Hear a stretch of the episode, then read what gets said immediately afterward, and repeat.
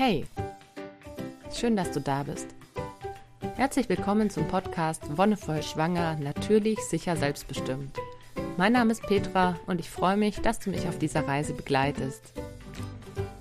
Heute in der ersten Folge möchte ich zuallererst mal mich vorstellen, wer ich bin, was ich so tue und dann möchte ich dir natürlich kurz die Inhalte des Podcasts darlegen, veranschaulichen und dir einen kleinen Abriss geben, was bisher geschah. Wie schon gesagt, ich bin Petra und vielleicht hast du schon die ein oder andere Podcast-Folge von mir gehört. Ich habe zwei andere Kanäle. Einmal Wonnevoll Off Topic, ein Kanal, in dem ich über alles Mögliche spreche, ohne zeitliche Begrenzung, ohne thematische Einschränkungen, zum Beispiel über meine Geburten, die ich bisher erlebt habe, über freies Lernen, und dann habe ich einen Hauptkanal sozusagen, Wonnevoll Entspannung Yoga Lifestyle, in dem ich auf verschiedene Themen eingehe, die sich rund um das Thema drehen, wie kann ich mein Leben nachhaltig, zufrieden und ausgeglichen gestalten, wie kann ich ein Leben im Einklang mit mir selbst, mit meinen Mitmenschen und mit der Natur führen und wie kann ich einfach dafür sorgen, dass ich mich möglichst wohlfühle, sowohl mit Akzenten und Inspiration aus dem Yogischen, da ich selbst Yogalehrerin bin, aber auch aus anderen westlichen Traditionen. Ja, ich selbst, ich bin 28 Jahre alt, wohne zurzeit in Erlangen und erwarte mein drittes Kind. Ich habe schon zwei Kinder geboren und drei Fehlgeburten erlebt und in dieser Schwangerschaft möchte ich einfach meine Erlebnisse teilen und mitteilen, weil es auch für mich nochmal was ganz Besonderes ist. Denn ich werde in dieser Schwangerschaft möglichst auf sämtliche gynäkologischen Untersuchungen verzichten. Und ich weiß, dass das ein kontroverses Thema ist. Und deswegen möchte ich das einfach festhalten, meine Erfahrungen damit, um zu zeigen, kann das funktionieren, wie kann das funktionieren und warum mache ich das überhaupt. Dann möchte ich dir in diesem Podcast einfach verschiedene Anstöße geben. Wie gesagt, natürlich, sicher und selbstbestimmt sollen diese Schlagworte sein.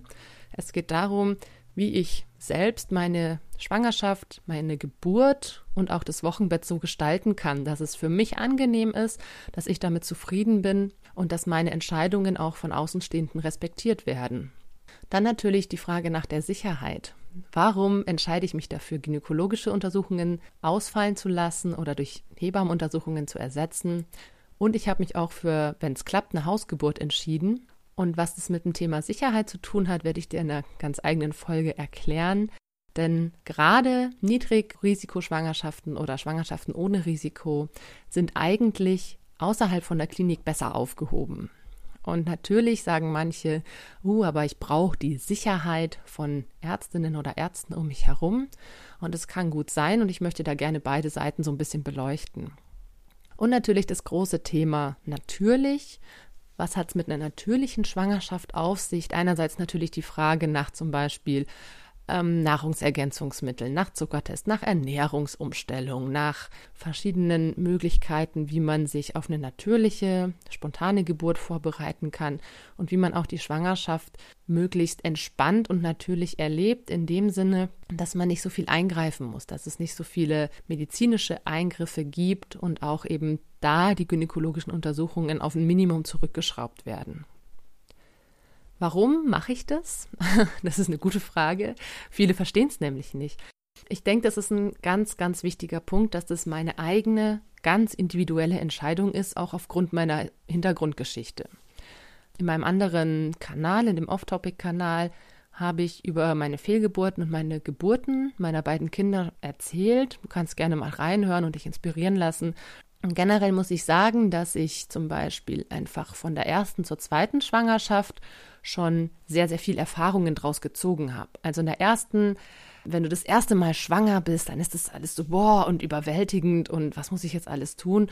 Deine zweite Schwangerschaft ist allein schon vom Test her, der ist nicht mehr so, wenn du das erste Mal einen Schwangerschaftstest machst, der positiv ist, ist es wirklich überwältigend oder war es für mich zumindest.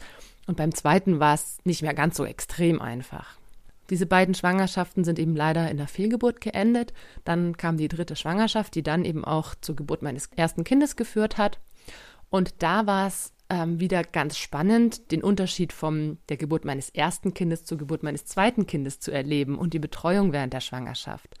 Denn bei meinem ersten Kind war ich eben aufgrund dieser zwei vorangegangenen Fehlgeburten sehr verängstigt, auch teilweise besorgt und habe sehr viel von der Frauenärztin machen lassen. Ich habe fast jedes Mal einen Ultraschall bekommen. Ich habe angefangen, ähm, eben auch sehr viele Bücher natürlich zu lesen, aber ich habe doch auch diese gynäkologischen Termine als sehr wichtig erachtet. Dennoch wollte ich gerne im Geburtshaus entbinden und habe mich da dann schon mit Hebammen in Kontakt gesetzt. Und ich würde sagen, das Verhältnis von gynäkologischer Betreuung und Hebammenbetreuung war so 60 Gyn und 40 Hebamme. Nachdem diese Geburt leider in einem Kaiserschnitt geendet hat und ich mit meiner Frauenärztin auch wirklich sehr, sehr unzufrieden war, habe ich dann einerseits die Frauenärztin gewechselt und andererseits gesagt, in meiner nächsten Schwangerschaft möchte ich einfach gerne mehr Hebammenbetreuung, weil ich das sehr angenehm fand. Und so war es dann bei meinem zweiten Kind, dass ich ungefähr 70 Prozent der Vorsorge bei der Hebamme gemacht habe und nur noch 30 bei der Gynäkologin. Warum?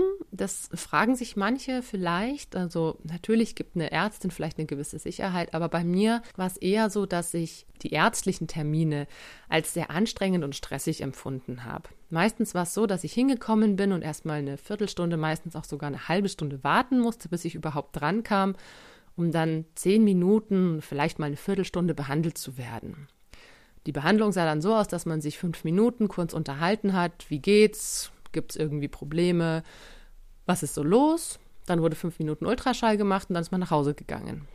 Bei der Hebamme komme ich meistens hin oder bin hingekommen, habe fünf Minuten, maximal zehn Minuten gewartet und dann wurde ich eine halbe bis dreiviertel Stunde behandelt. Und die Behandlung sah einfach auch ganz anders aus, weil man sich viel mehr ausgetauscht hat, weil man natürlich auch eine Beziehung aufbauen möchte, gerade wenn man dann eine Geburt begleitet. Und das fand ich einfach sehr schön und sehr wertvoll, dass dieses Zwischenmenschliche zwischen mir und den Hebammen einfach sehr intensiv geworden ist, dass ich mich da auch wohlgefühlt habe, dass das Frauen waren, denen ich auch einfach alles erzählen konnte. Bei meiner ersten Gynäkologin in Marburg war es schwierig. Da hätte ich nicht alles erzählt. Also da wollte ich auch gar nicht alles erzählen. Das ist ja nichts angegangen, in Anführungszeichen.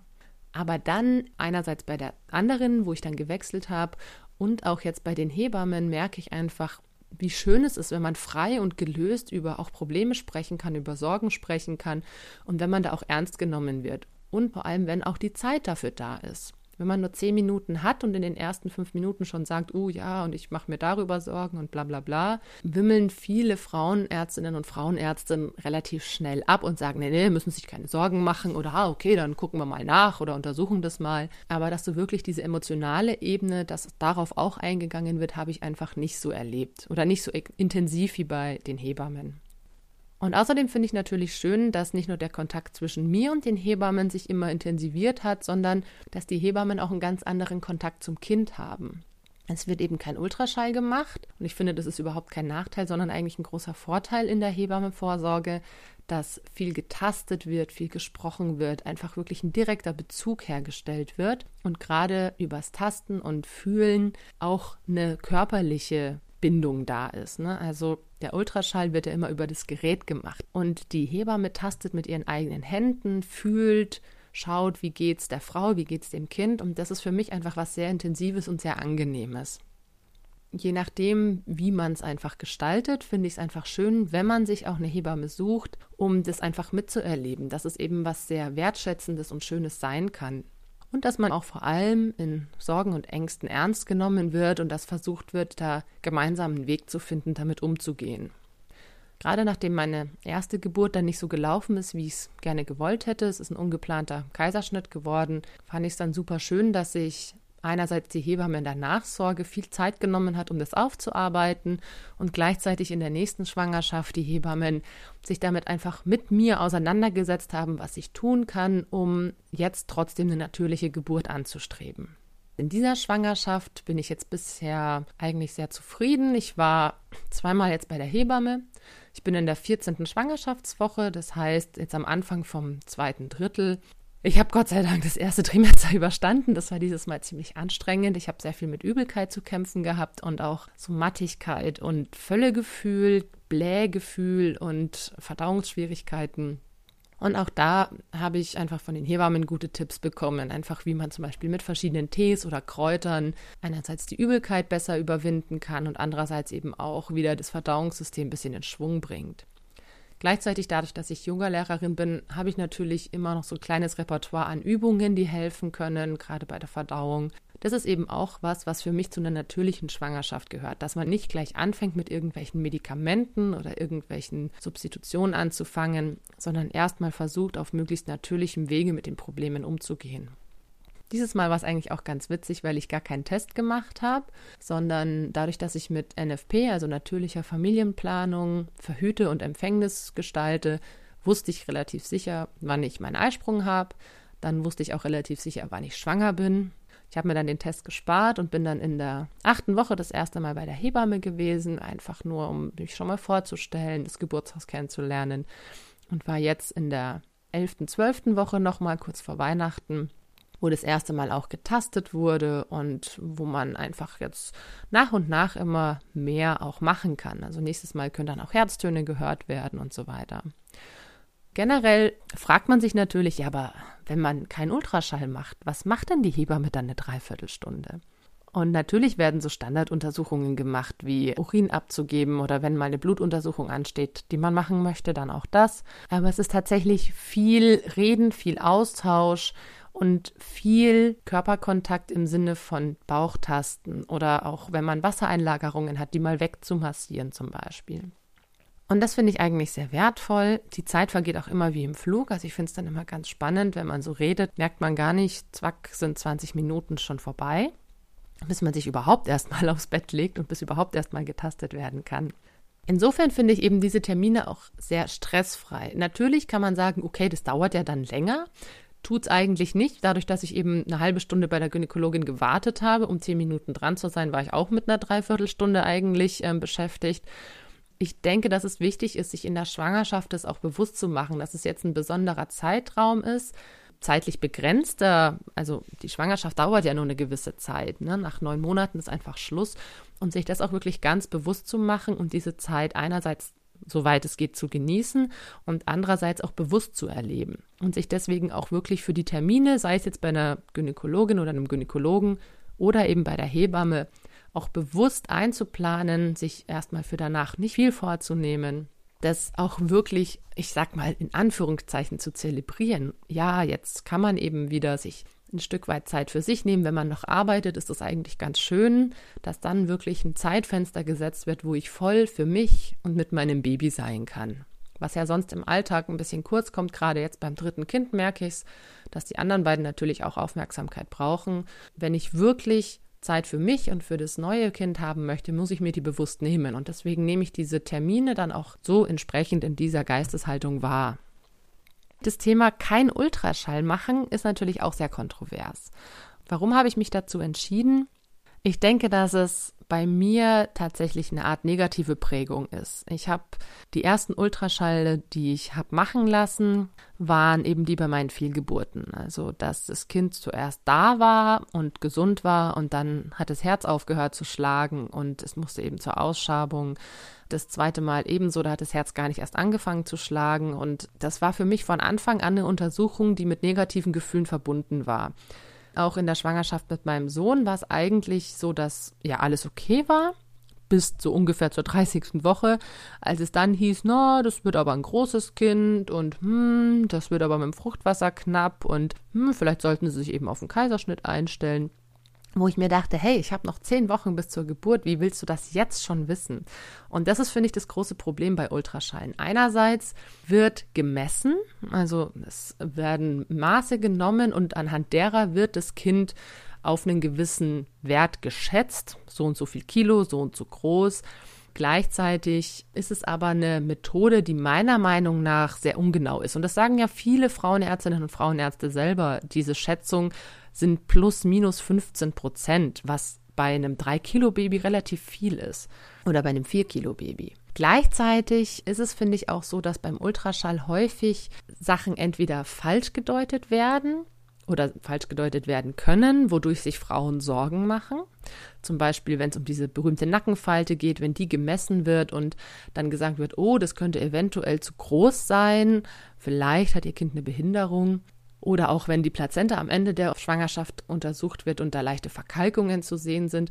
Ganz oft stellen sich solche Befunde dann als unrichtig heraus. also dass die Nackenfalte gar nicht zu groß war oder eben nur falsch gemessen wurde oder das Kind ein bisschen ungünstig drin lag und deswegen die Messung nicht genau genug war. Oder auch beim Fruchtwasser, das wird irgendwie ausgerechnet und auch da können sich Fehler einschleichen. Und letztendlich finde ich, hat ein Ultraschall nur dann einen Sinn, wenn man auch, ich sag mal, einen Grund hat zu gehen. Also wenn du zum Beispiel, wenn die Hebamme nicht eindeutig ertasten kann, wo die Plazenta liegt, dann ist es natürlich sinnvoll, mal zum Ultraschall zu gehen, um zu gucken, dass die nicht den Muttermund verdeckt. Also eine Plazenta previa wäre zum Beispiel auf jeden Fall ein Grund, nicht außerklinisch zu entbinden, beziehungsweise manchmal sogar eine Indikation für einen Kaiserschnitt, wenn sie komplett vor Muttermund liegt. Oder wenn bei den Herztönen irgendwie was unregelmäßig ist oder es einen doppelten Herzton gibt. Ne? Wenn du Mehrlinge bekommst, dann ist es natürlich sinnvoll, mal einen Ultraschall machen zu lassen. Aber ich finde es sehr kritisch, dass der Ultraschall fast schon zu einer Art Entertainment geworden ist. Also von der medizinischen Notwendigkeit, um irgendwas festzustellen, hin zum Babyfernsehen oder Babykino. Und viele Frauen natürlich in der ersten Schwangerschaft den Wunsch haben, dieses Kind zu sehen, weil es dadurch auch greifbarer wird und realer, auch für die Männer, die es ja nicht spüren können. Wenn die ein Bild in der Hand haben, dann wird es einfach in einem Bewusstsein gehoben, wo man weiß, okay, dieses Kind ist da und es existiert tatsächlich. Vom Unsichtbaren ins Sichtbare. Ein ganz klassischer Prozess. Gleichzeitig werden eben oft Diagnosen gestellt, die sich dann als unrichtig herausstellen, oder es werden Diagnosen gestellt, die, wo es heißt, es ist alles okay und es ist alles super und dann kommt doch raus, es ist irgendwie eine Behinderung vorhanden oder irgendein Fehler oder was auch immer. Und deswegen habe ich für mich beschlossen, diese Untersuchungen sein zu lassen, solange es eben keine medizinische Indikation gibt oder solange es keinen Rat von der Hebamme gibt.